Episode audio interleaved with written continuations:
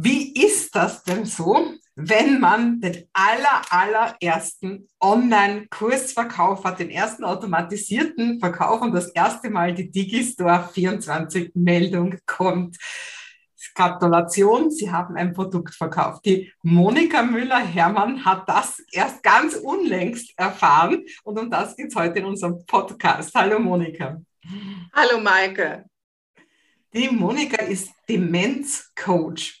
Und das heißt, also sie kümmert sich um Leute, die eben Angehörige sind von Menschen, die, die Demenz haben. Wie, wie wird man sowas eigentlich, Monika? Erzähl mal, wie kommst du zu diesem Thema? Ja, also angefangen hat es sicherlich damit, dass ich lange Altenpflegerin war und in der Altenpflege immer gemerkt habe, dass ich ein besonderes Händchen für die Menschen mit Demenz habe.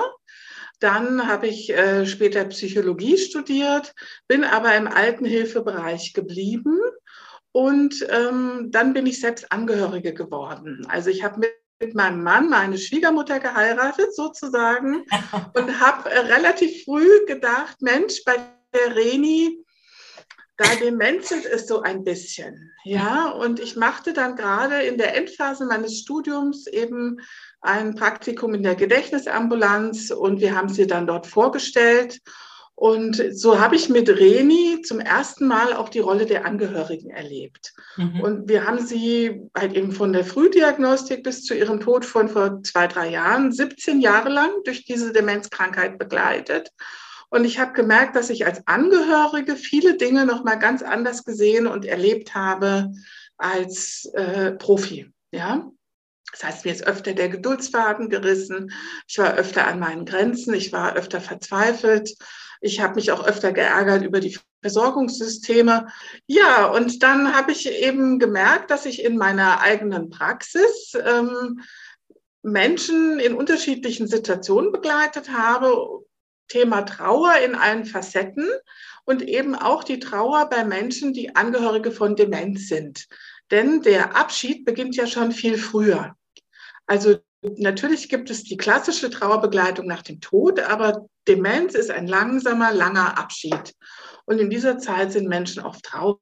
Also mein Mann war auch total oft traurig, wenn er meine Schwiegermutter im Pflegeheim besucht hat, nach Hause kam. Sie hat ihn oft nicht mehr erkannt, nicht mehr begrüßt. Er saß daneben ihr, hat Händchen gehalten.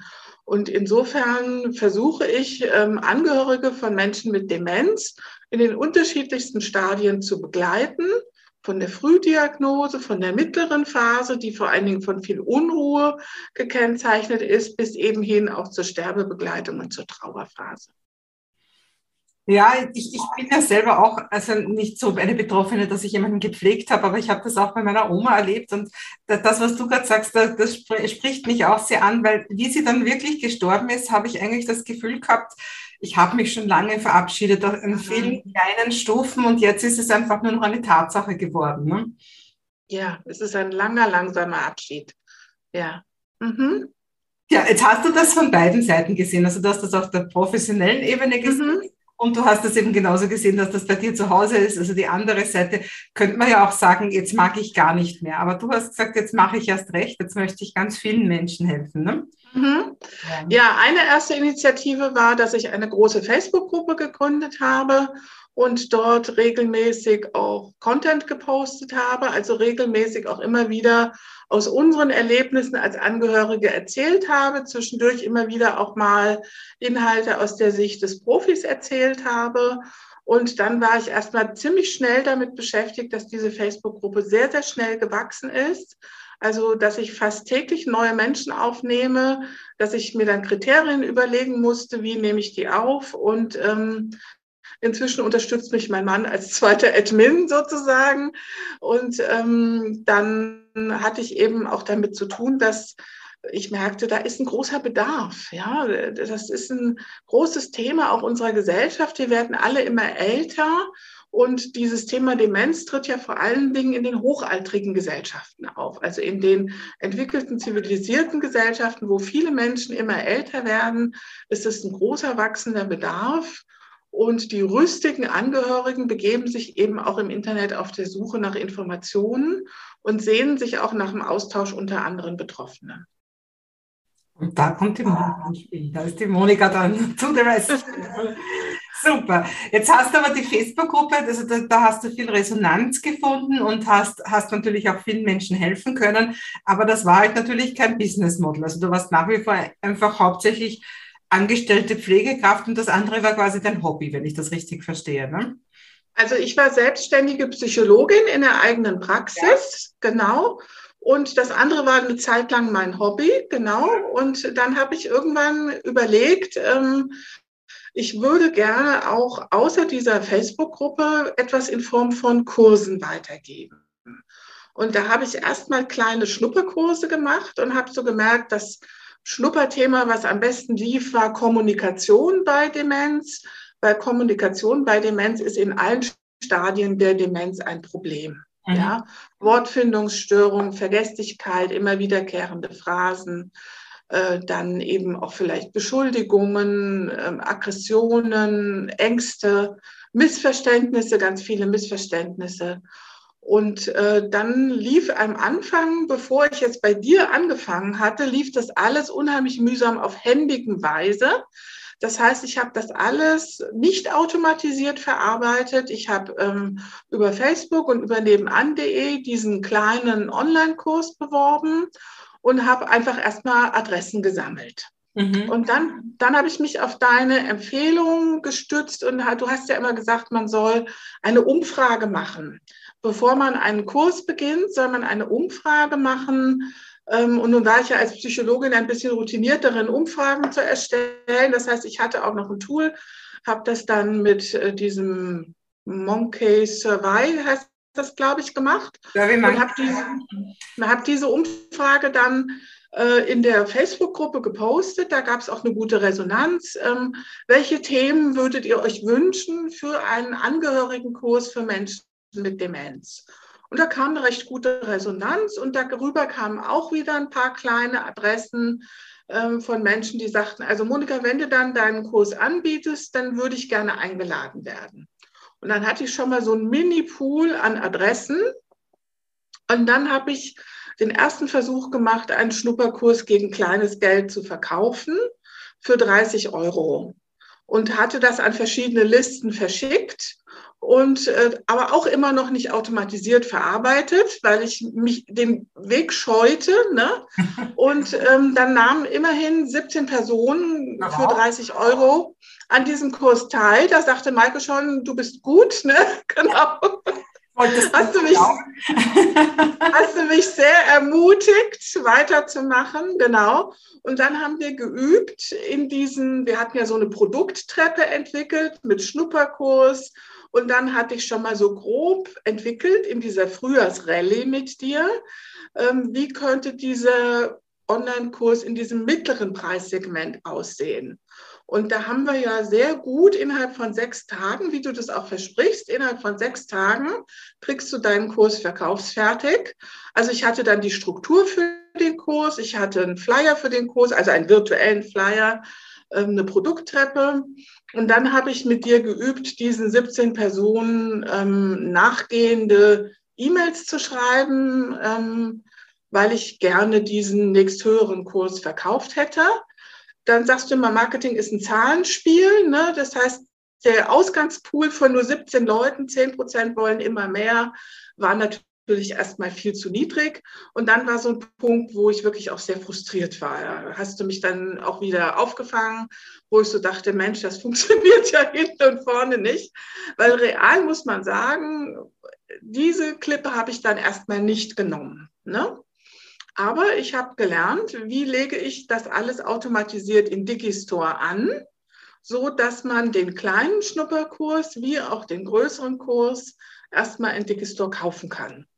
Ja, und dann kriegte ich irgendwann, nachdem ich wieder über meinen Kurs gesprochen hatte, dieses Seed Launching, was du da beschreibst. Also immer wieder Informationen fallen lassen. Ein Kurs ist in Planung, es gibt wieder einen Schnupperkurs. Wollt ihr nicht? Ja, und dann kriegte ich für mich eigentlich, obwohl ich da andauernd darauf hingearbeitet habe, völlig überraschend auf einmal eine E-Mail von Digistore, Ihr Kurs ist verkauft. Ich kriegte solche Augen, ja, guckte da rein und sagte zu meinem Mann, Mensch, Mike, ich habe meinen ersten Kurs voll automatisiert verkauft. Und da war für mich völlig egal, dass das nur der kleine Schnupperkurs war, ja. sondern es, es zeigte mir einfach, dass es funktioniert. Ja und wie viel Arbeit ich mir damit gespart habe. Also diese ständigen hin und her geschickten E-Mails, schicken Sie mir Ihre Adresse, ich schicke Ihnen die Rechnung. Dann sagte die eine, kann ich nicht über PayPal bezahlen. Dann sagte die andere, ich würde gerne so bezahlen. Und es nimmt einem Digistore ja alles ab. Ja. Das heißt, ich kriegte einfach eine E-Mail und irgendwann jetzt am Monatsende überweist Digistore mir das Geld abzüglich der Gebühren.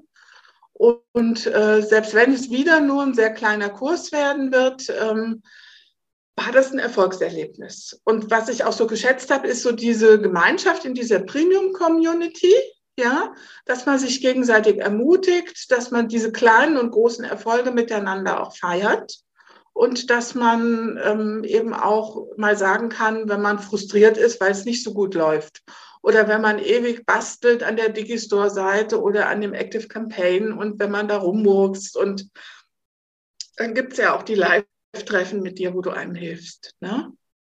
Ja, du, du warst ja von Anfang an wirklich fleißig. Ja? Also das ist ja nicht, dass jeder so proaktiv da dran geht. Viele denken viel zu viel nach. Ich probiere das zwar immer, den Leuten so ein bisschen in den Popsch zu treten. Ja? Aber du warst ja wirklich von Anfang an fleißig, bist aber trotzdem, so wie du gerade vorher schon gesagt hast, auch dann so durch Täler durch, wo du dir gedacht hast, das war jetzt schon viel Arbeit, macht das überhaupt einen Sinn? Mhm es war auch, glaube ich, ein bisschen so mit der Facebook-Community, dass die, dass die das natürlich gewohnt waren, alles kostenlos zu bekommen. Ne? Genau. Ja. Genau. Ja. Genau. Also das war ein Break, das habe ich gemerkt, als ich aus der Ehrenamtlichkeit rausgegangen bin und gemerkt habe, ich will da jetzt äh, Kurse gegen Geld anbieten. Und so wie du es eben auch sagst, es waren dann auch schon andere in der Gruppe tätig, die auch Produkte verkauft haben. Ja. Und dann habe ich gedacht, ja, also jetzt reicht es mir langsam. Es ist meine eigene Gruppe, ich betreue sie seit vier, fünf Jahren und jetzt will ich hier auch sehen, dass ich mein Wissen an den Mann und an die Frau bringen kann und nicht nur hin und wieder ein bisschen kostenlosen Content poste, sondern eben auch mit Kursen nach und nach, peu à peu mir ein Online-Business aufbauen. Und andere verkaufen in deiner Gruppe. Du hast ja, glaube ich, sogar erzählt, dass dann welche sich beschwert haben, du sollst das, äh, das pitchen lassen, so quasi, du sollst nicht. Genau, genau. ja, ja. Also diese Gruppenregeln waren dann auf einmal ganz hart umkämpft. Also ähm, gut, wir hatten auch das Problem, da waren natürlich auch so Pflegefirmen drin, die permanent blöde Werbung gepostet haben. Ne? So eine Gruppe zielt ja große Begehrlichkeiten an. Also wenn man da eine Gruppe mit 3500 Angehörigen hat, das zieht natürlich auch Begehrlichkeiten auf sich. Und äh, da bin ich als Moderatorin auch immer noch gefordert. Die, ja, ja, aber ich habe dann auch ganz klar gesagt, wisst ihr was, ich habe die Gruppe gegründet, ich betreue die, ich stecke da viel Arbeit rein und äh, dann möchte ich wenigstens auch von meiner Arbeit erzählen. Ja. Super cool. Und, und letztendlich, und über das haben wir ja auch schon geredet, geht es einfach darum, dass das einmal das ist, wo du herkommst, aber das muss ja nicht das bleiben, wo du, wo du weitergehst. Also du kannst diese Gruppe noch neu gestalten oder einfach auch viele andere Communities auch noch für dich mhm. Ja, also das denke ich sowieso. Von der Kundenreise her wird es wahrscheinlich irgendwann nochmal eine neue Gruppe eben mit Premium-Kunden oder so geben, ne? Weil die, die da kostenlos in dieser Gruppe so mitdümpeln und mal hier und mal da eine Frage stellen oder ihren Senf dazu geben, die sind ja sehr passiv. Die lassen sich berieseln, die nehmen teil oder die meckern dann auch mal, ne? Das ist ja nicht die wirklich erfolgreiche Facebook-Gruppe, die ich für meine weitere Kundenreise dann brauche. Ne? Und toll ist es, dass du die gestaltet hast und, und, und, gegründet hast und schon so viele Jahre führst und trotzdem hast du jetzt wieder viel größere Ziele. Ne? ja. Ja, wenn jetzt heute jemand, egal ob der ein, ein, verwandtes Thema hat wie du oder vielleicht auch was ganz was anderes, wenn heute jemand so, so vor dieser Frage steht, ähm, macht das für mich Sinn, mein Wissen online zu bringen? Hättest du für die Personen in irgendeiner Form einen, einen Ratschlag? Was würdest du ihnen sagen, was wichtig ist? Also, was ich sehr gut finde, ist, was du auch in deinen Kursen vermittelst, ist dieses äh, Speed of Implementation. Ne? Dieses, ähm, äh, ich habe auch viel zu lange rumgegrübelt, will ich das machen, will ich das nicht machen und merkte dann schon, wie andere mich überholten und dann so wirklich auch zu sagen, ich fange jetzt mal an, ja. Und dafür war diese, ähm, dieser Frühjahrskurs, wo wir innerhalb von sechs Tagen uns die Kursstruktur erarbeitet haben, die Kundenbedürfnisse erarbeitet haben und am Ende jede von uns ihre Digistore-Seite freigeschaltet hatte. Das war sehr gut, das in einem zügigen Tempo zu machen, so wie du es jetzt auch mit der Freebie-Parade machst, ja, dass du einfach sagst, ins Tun kommen, ins Umsetzen kommen, man kann das noch zigmal verfeinern und verbessern. Und ich hatte ja auch immer diese typischen Technikängste, ne? wie ist das mit der Technik? Kriege ich das jemals hin, obwohl ich schon seit zwei, drei Jahren Online-Kurse mit Zoom rauf und runter gebe, damit völlig erfahren bin und dann auch sagte, okay, ich kann ja die ersten Kurse auch doch nochmal live geben, wenn ich mir damit erstmal eine Community aufbaue, ja, bevor ich mir zig Kameras, Mikros, was weiß ich alles zulege, ja. Ja, super. Ja, klare Empfehlung, dass man das tun sollte, oder? Ja, und dass man es bei Maike tun sollte.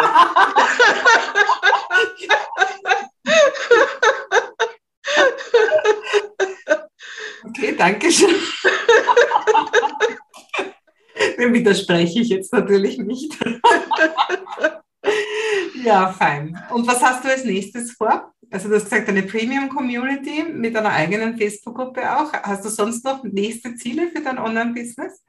Ja, die Liste muss natürlich noch viel größer werden. Ne? Also ich habe äh, zwar eine lange Liste aus meinem alten Bereich Trauerbegleitung, Hospizarbeit, da habe ich eine ganz lange Liste, aber für diesen Demenzbereich äh, soll die Liste noch größer werden.